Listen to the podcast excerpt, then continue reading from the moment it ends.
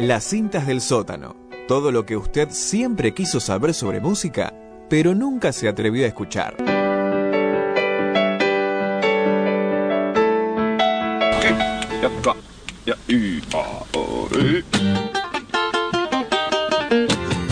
¡Ahoy! Siempre quise arrancar haciéndome, diciendo ahoy, haciéndome el de el vikingo, no sé quién diría ahoy. El pirata, ahí va, el pirata, los piratas decían ahoy en las series de dibujitos animados. Hoy recibimos esta música, la cortina The Trooper, esta super canción que nos indica que el día de la fecha vamos a escuchar las famosas y las aclamadas cintas del sótano de la mano de nuestro queridísimo Chapi. El día de la fecha, ¿qué nos traes? Bueno, vamos a hablar eh, de la canción política. ¿La canción política cómo? Ah, sí, el género, hay un género, no sé si sabías, que se llama género canción política. Los jingles de Pedro Rosenblatt. No, Cuando el- Homero dice que si sé que es protesta, dice, bueno, cuando está... Vamos a hablar, ¿puedo decir un chiste muy estúpido? Sí. Bob Dylan, vamos a hablar de Bob- vamos, vamos a hablar de Bob Dylan, De Bob Perdón, Dylan. no, no, Bob Dylan. sin la B final. Bob Dylan. No. Bueno, Así le decimos en Palermo. Sí. eh, porque está muy atinada la- el chiste de Joaquín, porque vamos a hablar de la canción política, de la canción de protesta, si se quiere, pero desde la perspectiva de un cantante uruguayo que es Alfredo Citarrosa. Me gusta Bien. esto. ¿no? Está buena esta versión. Es africana, ¿no? No, Redneck, Redneck Campirana, Campirana. Mm. No sé qué es, pero está el muy sur de los Estados Unidos. Bien. Ah, Eh, bueno, mismo. Eh, ¿Por qué? ¿Por qué surge la idea de hacer esta columna desde la canción política, desde la perspectiva del cantautor Alfredo Citarrosa? Porque eh, el miércoles jugó Boca Nacional en Uruguay y empezamos a comentar por WhatsApp con Joaquín sobre la represión que hubo hacia los hinchas de Boca, que podrá explayarse un poco más Joaquín. Eh, sí, bueno, eh, ustedes saben que es difícil manejarse de visitante, sobre todo cuando vas a una ciudad chica en Montevideo, que si no andás en grupo, incluso andando en grupo, estás medio regalado, porque bueno, la mayoría de la gente es de Peñarol o de Nacional, así que bueno, primero hubo algunas emboscadas en las calles de Montevideo, algunos combates medio aislados entre gente Nacional y gente de Boca, pero posteriormente en el ingreso al Gran Parque Central, el estadio de Nacional Club de Fútbol, eh, hubo represión por parte de la policía, sin ir más lejos, la típica que te dejan pasar por una suerte de embudo y cuando vas pasando te pegan desde la montada. No debe haber peor persona en el mundo que el policía que anda a caballo, debe ser de las peores coria que hay. Y bueno, se- todos pudimos ver las imágenes, luego hubo un cruce de comunicados entre Boca y Nacional, etcétera, etcétera, pero lo importante era eso, que la policía le pegó a la gente de Boca, la gaseó, a imágenes, hubo algún herido de bala de goma. Ese fue un poco el contexto en el que se dio nuestra charla con Mario. Sí, sorprendido por estas imágenes de la montada uruguaya golpeando a los hinchas de Boca en el ingreso, incluso la montada con un sable. Espectacular. Había uno con un sable en la montada. Un, un re Artigas había sí. en medio de eso. ¿Pero un sable onda Messi o...? Eh, Un sable, Un sable, un arma. una espada samurái. Mm. Ah, Bueno, el sable que blandía este oficial de la montada, yo le dije, ahí están, están la policía uruguaya riéndome, y Joaquín ahí a- automáticamente me, me acusó de ser pro-británico y pro-milico. Todo junto. Ni sensible se ponía con boca. que se ¿viste? maneja en no, programa, bueno, loco. con boca es una sensibilidad especial. ¿Qué pasa? Pero bueno, frente a estas acusaciones yo me enojé un poco y le cité una frase de Citarrosa de una canción que dice, hay milicos y milicos, de los grandes y de los chicos. Hay milicos con conciencia, milicos que no piensan y algunos que yo sé creen que el pueblo no los ve. Y remata esa canción diciendo, hay milicos como hormigas, pero no todos son artigas. Excelente. No te contesté más. No. Me enojé por pro británico. Dije, no te contesto más. Así que... No, empezó el partido, por eso no te contesté. No, lo imaginé, lo imaginé, partido difícil. Pero Ah, bueno, ese fue el partido en el que te llevaste la sorpresa de nuestra de nuestro viaje. No podemos decirlo, pero eh, si se da todo bien, va, va a haber un viaje, un gran viaje en todo el obelisco. ¿no? Exactamente, en ese partido. Bueno, todo eso, eh, toda esa situación disparó que yo me, re- me acordara de un disco de Citarrosa que se llama Textos Políticos, 20 años de compromiso. Textos políticos, 20 años de compromiso. Sí, pero es que un- es un poema. que- No, no, es un disco de Alfredo Citarrosa que sale en el año 1980 y se publica solamente en México. ¿Mm? Recién, ¿Pero por qué en México? porque Citarrosa en ese momento estaba exiliado en México porque en Uruguay había una dictadura. Entonces, en su exilio, Citarrosa hace este disco que compila 20 años de canciones puramente políticas, contestatarias, desde la década del 60 hasta el año 80. Él lo publica solo en México y llega a Uruguay y Argentina este disco recién en 2004. Recién en 2004 se publica y llega recién a plataformas, todo lo que es eh, eh, YouTube, Spotify, Tidal, todo lo que vos te quieras, Apple Music, todo eso llega recién en el año 2021. Así que hace dos años recién llega a- al streaming. O sea que es casi nuevo el disco, eh, en términos de plataformas y digitalidad. Sí, en términos de plataformas y digitalidad sí, y un disco también medio perdido de la discografía porque lo hace en el exilio, solo se publica en México, recién en 2004, como te digo, llega como CD a la Argentina y a, y a Uruguay. Es un disco perdido. ¿Por qué? Porque es altísimamente contestatario.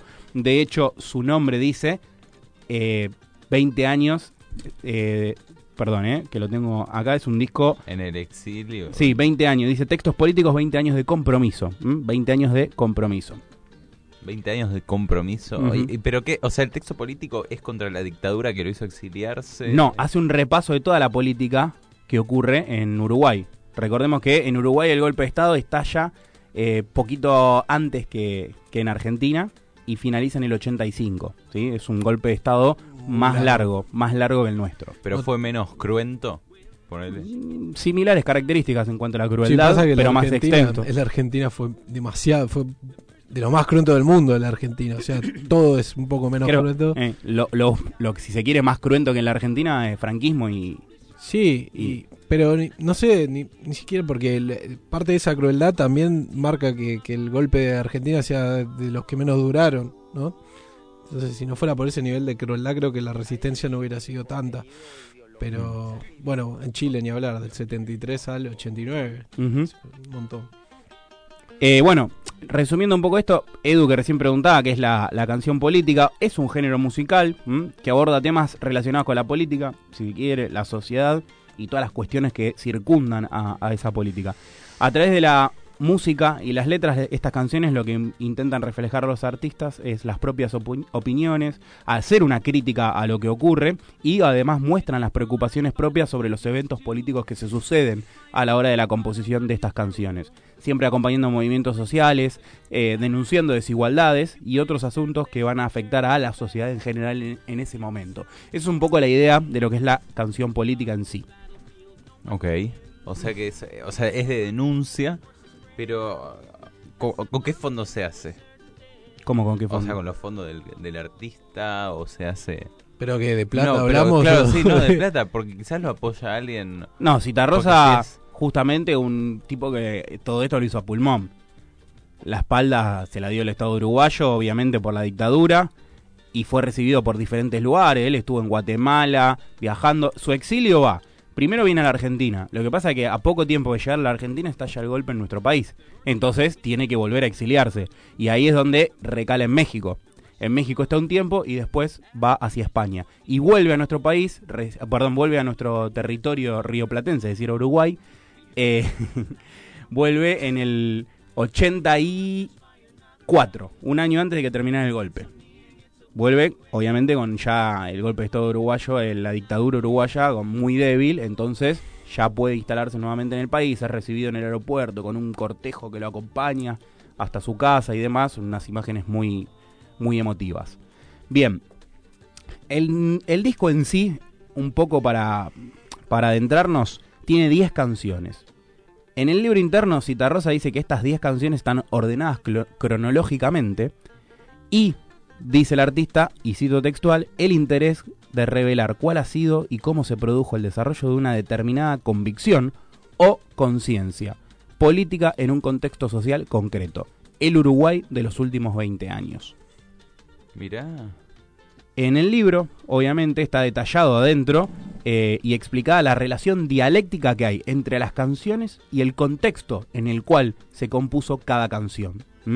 Si dijimos que termina en el 80 y arranca en el 60, hace todo ese recorrido, esas 20 canciones, por la historia política uruguaya. Eso no lo, no lo hace Cita Rosa, digamos, ¿no? Es como una edición. No lo hace él, lo hace él. Ah, él mismo se encarga de escribir eso. Las canciones, las ponele que la primera la compuso en el 60 y dice, bueno, esta la compuso en el 60, va primera en ah, el él disco. mismo lo editó, Él hace digamos. Ujú. Mira vos, Y pensé hace- que era la, la disquera o... y escribe los libros internos, que explican el contexto en el cual se produjo cada canción y lo que ocurría en la, re- en la República Oriental del Uruguay cuando él hace esa canción. Pero vos comprabas el disco y te traía la explicación del contexto de cada canción. Para Edu y para todos los centennials, antiguamente los discos venían, discos y CDs, Ah, con el papel y con el papel. con un librito Sí. interno que habitualmente solía haber la letra de la canción, un arte relacionada, un dibujo relacionado a la canción y a veces en algunos casos alguna explicación, alguna introducción. Eran un libro básicamente interno de los discos. En el caso, como decimos de Cita Rosa, de la mano de cada canción, ¿sí? En el libro interno, además de estar la letra, está la explicación del contexto y el por qué se escribe esa canción en- y lo que está sucediendo en Uruguay. Bien. O sea que 20 años se pasan y está en orden cronológico. En orden cronológico, sí. Eh, en el disco tenemos letras, obviamente, de canciones propias de Cita Rosa. Lo que pasa que por ahí hay algunas modificaciones, ¿sí? Por ahí tenemos la canción de mm, que yo recién les leía, la letra que les leía en la introducción, pertenece a una canción que se llama Chamarrita de los Milicos. ¿Mm? Chamarrita de los Milicos. Chamarrita de los Milicos. ¿Y esa a qué año pertenece? Eh, es de fines de la década del 60. Esto es previo O sea, ¿es el- la, primera canción? No, fines de la década del 60. Ah, promedia el disco. década del- ah, ok. Promedia el disco. Estamos hablando de fines del 60, La principios del novena 70. canción, ponele. Son 10 canciones, Además, debe ser un- la cuarta quinta canción. Una música, Ah, mm, son 10 canciones. un Sí. contenido que atraviesa integralmente, transversalmente a toda Latinoamérica, digamos. La década de los 60, digamos, Argentina misma tenía su propia dictadura, muchos países latinoamericanos en la misma situación, así que no, no refiere únicamente a la realidad uruguaya de la que él tan cercano era. De ahí me parece también parte de su popularidad. De hecho, bueno, está. Él agrega los versos finales de esta canción donde dice, bueno, todo lo que les leí, que donde dice hay milicos como hormigas, pero no todos son artigas. En la versión original de fines de la década del 60, esta letra, esta parte no estaba. No estaba. Él la agrega posteriormente para la publicación de este disco. ¿m? Pero el disco, perdón, ¿en qué año se publica? Me- otra vez, ya lo dije tres veces. Perdón, perdón. Pegale, pegale. Pero me- es en el 84. No, en el 80 se Ah, publica el el disco. 80. La dictadura termina en el... Eh, eh, Citarrosa vuelve a Uruguay en el 84, la dictadura termina en el 85. Bien. Imagínense cómo me pongo cuando los alumnos me repreguntan las sí, cosas. sí, sí. No, Se pensaba pone Kenchi. un, un paréntesis, ¿no? Que decías la gran caravana cuando él vuelve. Mm, esta, este vínculo de los ídolos populares, ¿no? Y la- con el pueblo, valga la redundancia, que eh, hace poco viendo la serie eh, de Ringo Bonavena, eh, contaba que el velorio fue la primera gran manifestación durante la dictadura. La primera gran manifestación popular no fue una marcha, fue el velorio del Ringo Bonavena, donde filaron casi un palo de gente por el Luna Park, ¿no? Y ahora vos contás esto de la caravana, ¿no? Como de repente estás poniendo el eje por ahí en ver una manifestación sindical, popular, y pasan otras cosas por fuera de la política que son bien políticas, ¿no? Y ahora vamos a hablar un poquito de las cosas que pasan por fuera de la política, pero son política. Miren, acá frente a mis ojos tengo un Alfredo Citarrosa prendiéndose un pucho en un termo Stanley. No, no es un Stanley, es un Stanley real. Está hablando de mi termo. sí. Ah, de- ah, era, pensé que era mm, el de El mundo es tuyo. ¿Cómo se llama el amigo? no sé. Al Pacino. Ah, Pachi. Te- ah, para los oyentes, tengo un termo en el cual hay una especie No, no, no, de, no de tenés un termo, sticker. tenés un termo Stanley. Bueno, y hay una especie de sticker de Alfredo Citarrosa prendiéndose un cigarro. Muy Esta es una foto icónica, una foto icónica, pero que está hecha como caricaturizada la foto en, en el Es sticker que tengo. Ahí ya había vuelto a Uruguay. No, eso mm, debe ser incluso antes del exilio. Antes del- debe ser mm, antes del 60 esa foto, creo. Porque era muy joven en esa foto. Bien, retomando entonces. Dijimos fines de la década del 60, previo a la dictadura, compone esta canción, Chamarrita de los Milicos, que promedia el disco, que es la que estamos hablando, y que agrega esa frase referida a los militares, porque un poco Citarrosa veía todo lo que ah, podía ocurrir en la región. Recién hablaba Joaquín, no solo en Uruguay, sino la dictadura en Chile, Argentina, Uruguay, bueno, todo lo que ya sabemos que ocurre en la década del 60 con el Plan Cóndor y demás. Bueno, decíamos, la dictadura dura del 73 al 85 y obviamente el exilio de Citarrosa es del 76 al 84. ¿sí? Bien, vamos a escuchar entonces ahora un audio de Alfredo Citarrosa cuando estaba en su exilio en México y le hacen una entrevista en Monterrey y él nos dice un poco qué representa para él la canción política. ¿Hay eh, contenido ideológico, mensaje ideológico en, en las canciones de ustedes, los exiliados, en el caso suyo, por ejemplo? Sí, hay un contenido de clase, ¿no? Este, cuando la canción, como se dice vulgarmente, protesta, en el caso de mis canciones lo hace a nombre de una determinada categoría ideológica, ¿no? El, yo soy marxista y aunque no son este, gran cosa mis canciones, de todas maneras, de todas maneras, este, llevan ese contenido, sí. ¿A usted gusta porque es marxista? No, yo soy peronista. Me, me- me- No me flipa, no, no no. sabía que se reconocía marxista así abiertamente como decir yo soy marxista. Hay una de sus canciones que dice fundamentado anarquista. Oh, En realidad pasó por varios lugares. Yo diría que en el 60, a principios, por ahí era más anarquista. Incluso habla de Príncipe Prokopkin en sus canciones, habla de Bakunin. Dice fundamentado y juramentado anarquista, se define. Después va avanzando, me parece, hacia el camino del, del marxismo y del socialismo. yo lo, lo, lo veía así como un nacionalismo más popular, como puede ser el peronismo acá, pero bueno, ta- también mucho arraigo a su tierra, ¿no? Como un así marxismo medio cubano, con, con la bandera, digamos. Ujú.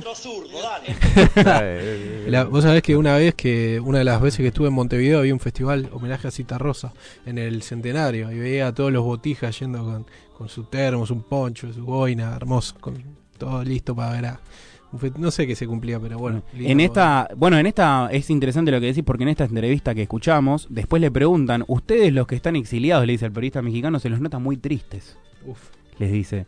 Y habla de, de varios exiliados, Mercedes Sosa, de Citarrosa, y, y Citarrosa cita a Mario Benedetti, hace una cita de Benedetti y le dice que efectivamente está muy triste y lógicamente extraña a su país y dice que va a volver a la Argentina.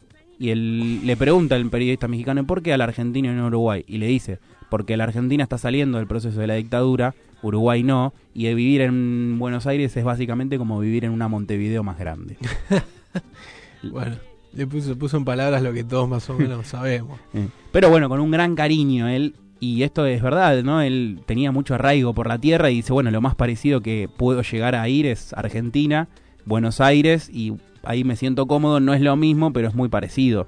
Y por ahí un poco esa tristeza se le borra y se le dibuja una pequeña sonrisa. Después finalmente lo logra cuando llega en el, 85, el 84 a, a Uruguay. Muy bueno. Yo tengo, de lo poco que conozco de Don Alfredo, tengo un tema que es de cabecera, que es 10 décimas de saludo al pueblo argentino. que me encanta. Y tiene una frase, a ver si la encuentro para leerla, la, la que habla de, de lo que es Uruguay, que lo pinta tan lindo, ¿no? Como este Un balcón al frente de un inquilinato en ruinas, cosechando algunas flores entre Brasil y Argentina. Y yo lo pienso de mi barrio, que yo vivo en un barrio chiquito que se llama Montecastro, que está entre una suerte de dos colosos que son Devoto y Floresta, y bueno, es como mi Uruguay, Montecastro es Uruguay entre dos inquilinatos en ruinas, es, es el pequeño Uruguay de la capital, Esta canción que vos mencionás es la octava canción del disco Textos Políticos. Espectacular. Porque, bueno, como decían, es un recopilatorio, ¿no? Sí. Entonces, es una octava canción, así que uno podría presumir que es finales de la década del 70 cuando como compone esta canción Cita Rosa. Y además, cosa que a veces se pierde, ¿no? Dentro de la magnitud musical de estos tipos, ¿cómo tocaba la guitarra? ¿Cómo tocaba la guitarra? Poco se dice que igualmente se rodeaba, él tenía su, su cuarteto de guitarras que eran Sí, pero cuando pelaba, También. tipo Silvio Rodríguez. Silvio Rodríguez, la agarrás la... Pero, ¿cómo tocaba la guitarra? muy bien. Eso poco se dice y ahora vamos a escuchar a Silvio también. Vamos. Poco se dice lo bien que tocaba la guitarra Silvio Rodríguez.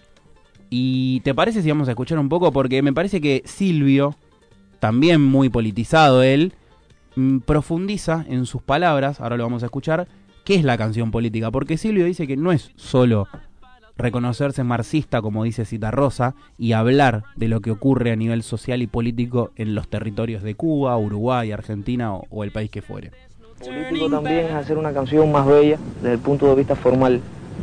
O sea, eh, recurrir a, a, a la poesía, es decir, eh, demostrar que, que hay un lenguaje más, más depurado, más hermoso, más pleno, que expresa eh, con más profundidad eh, los sentimientos y, la, y, la- y las relaciones de los hombres con los hombres. Eh, todo eso es político. Yo creo que la, la canción política es todo. Todo lo que se haga, todo lo que se haga en aras, tanto en el contenido como en la forma, en aras de mejorar al hombre, yo creo que todo es política. Yo creo que todo lo que sea en aras de mejorar el hombre es político. Espectacular. Tremendo. Muy bueno. Eh, y bueno, me parece que eso es un poco el resumen, ¿no? De, de lo que es la canción política. Yo tengo ahora justo puesta una remera de Cortatu, panda vasca, con reivindicaciones independentistas del País Vasco. Estás muy trosco hoy, ¿eh? ¿Por qué? No sé si hacen mucho pie los troscos ahí en el País Vasco, ¿eh? No, Me parece que son más, decir trosco. son más picantes los... Eh, bueno, decía, y tengo esa remera. Digo, no es solo gritarle a, a lo que uno está desconforme, dice Silvio Rodríguez, sino es todo aquello que puede hacer mejor al, al hombre. Y pienso en canciones y también componer con cierta metáfora, con cierto grado de, de audacia, ¿no? Para camuflar esas canciones, cosa que ha hecho muy bien Silvio Rodríguez. Y me parece que si uno escucha, por ejemplo, la canción Eva, Mm. hoy día, me parece que hoy día se puede lograr entender una canción muy interesante de Silvio Rodríguez, que habla de la mujer, de la fortaleza de... eh, del, habla casi como desde el feminismo, pero estamos hablando de una canción compuesta en la década del 60, que por ahí no fue interpretada y hoy día es muy resignificada, rescatada y revalorizada, y tuvo que esperar su tiempo para desempolvarse esa canción que quizás pasó desapercibida. Sí, eh, pensaba esta frase que palabras más, palabras menos del Indio Solari que decía algo así como que quizás una canción no cambia el mundo, pero puede cambiar muchos mundos, ¿no? Eh, que te- cómo te atraviesa, cómo te pega, como un azote, eh, puede ser. Después está el tema este de Silvio tan lindo, el que dice compañeros, de- teniendo en cuenta los últimos sucesos que tiene el nombre. poeta. Esa, Esa. ¿cómo se llama? Que se llama como Playa Girón. Playa Girón. Playa- que en realidad no habla de Playa Girón, sino que habla de un buque de pesca con el que él salía con los amigos, pero se llama Playa Girón. Claro. Es tremenda declaración, ¿no? Puede ser una cosa u otra también, ¿no? Metafórico. Sí, sí, sí, sí, claro, yo, la- de- mi viejo me explicó la historia de esa canción y yo pensé que era realmente que hablaba de, de la, de la guerra, de la revolución. Y no, pero sí. Eh, bueno, y estos son, me parece también, ¿no? Dos grandes artistas que se unieron. Cita Rosa hizo un cover de una canción de Silvio Rodríguez, muy interesante. Mirá. eh, que la hemos, ya hemos hecho alguna columna, si quieren buscar en la prehistoria de, de esta sección. Cuando estábamos en otra radio, se ha hecho una columna referida a esto. Para ir cerrando, el disco Desde el Exilio, como les decía, publicado en el año 1980, Cita Rosa cuenta desde ese año cómo fueron los devenires que obligaron a permanecer allí, en el exilio de este gran cantor uruguayo. Primero Argentina, les decía, luego México y por último España. El disco, publicado en 1980, es netamente política del mismo año. ¿Por qué? Porque vamos a escuchar esta canción que está sonando de fondo, que es desde el exilio. Cuatro años antes de volver a Uruguay, la publica Citarrosa. Cinco años antes de finalizar la dictadura en aquel país. Y nueve años antes de la muerte de Citarrosa en el año 89. Desde el exilio, Citarrosa escribe esta hermosa canción. Aquí están nuevamente mis hijas a mi lado. He colgado los cuadros, he juntado mis libros, he conquistado el pan otra vez y he llorado, por cierto, tantas veces. Mas también he vivido. Todavía no han salido de mi tierra mis almas, ni han nacido los versos que escribiré algún día, cuando el puño cerrado y el corazón en calma rimen odio y amor con honor y alegría. Poco tiempo ha pasado para que el asco cese, para que el desconcierto de los menos se vuelva certeza y aparezcan los que hoy no comparecen, esgrimiendo su cara personal, una huelga, una víctima, un jueves, un hombre torturado, un muerto inolvidable, una mujer violada, un asunto pendiente, o esgrimiendo un pecado hasta morir. Doy fe, mis versos no son nada. Pero he vivido, He sido de los más un ingenuo cantor salido al mundo con unas pocas fotos, un libro, unas memorias escritas en cuadernos que hablan de mí. La historia la están haciendo otros. Ni siquiera quería saber de nuestros muertos, sus nombres ni sus días en qué fecha acabaron. Facturé dos valijas en el triste aeropuerto, como si en ellas fuera mi corazón cerrado. Yo había estado viviendo, metafísico y lento, sin entender gran cosa de lo que sucedía. Pensaba que rimando dolor con sufrimiento, conjuraba la secta soldado policía. Llegué a España en septiembre, pensando que Pacheco de embajador, sirviente de nuestros enemigos, seguía siendo el objeto de mi canción. No tengo más que una voz y un fuerte corazón por testigo. Y por cierto, de nada sirvió. La inteligencia española y mi fama de cantor peligroso, en una España nueva convertida en audiencia, me hicieron prisionero, culpable por culposo. Y es que no era Pacheco mi enemigo, ni era yo portador de nada más que de mi conciencia, y en mi conciencia estaban, y todavía me esperan, la voz de nuestro pueblo, su ardor y su inocencia. La justicia no es prenda que conquisten algunos para multiplicarla como pan milagroso.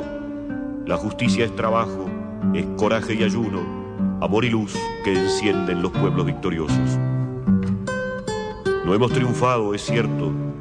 Yo triunfé mucho menos, como cantor no he sido más que un hombre famoso, discográfico, turbio en el error, un trueno mal afinado, a veces un trueno estrepitoso.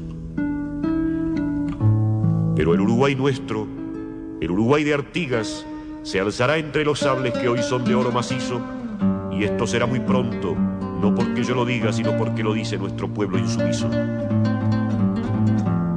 Una vez más he visto que de protagonismo se acaba mucha gente, que es pura burguesía pensar que los caminos que van al socialismo comienzan en un libro, un grupo, una teoría. Cualquier paisano sabe que cuando es necesario ganar un bueno, el resto se puede dar sin nada pero han de conocerse las cartas del contrario y tener en la mano la flor amartillada. Los que estamos afuera, compañero, sufrimos. El partido se juega y nosotros sabemos lo que hay que saber. Nunca nos fueron ni nos fuimos y jugaremos juntos el bueno de los buenos. Somos muchos en Francia, en Holanda, en España. Yo les escribo ahora en tierra mexicana, pero estos versos nacen allí donde la entraña de nuestro pueblo engendra la historia de mañana. Hace poco que Pedro se murió en Nicaragua. Ayer mismo llegaron los diarios clandestinos del Uruguay. Hoy lunes, la ciudad de Managua me recibe y me extiende la mano de Sandino. Y es que desde el pasado viene un hilo de sangre, sube desde el otoño al puño del verano. En el miedo y la ira, en la muerte y el hambre, la vida está sembrando nuestro triunfo cercano. Volveremos, los idos y los recién llegados, uruguayos nacidos en otras primaveras, que traen en los ojos sus pájaros pintados, la certeza de luz puntual que nos espera.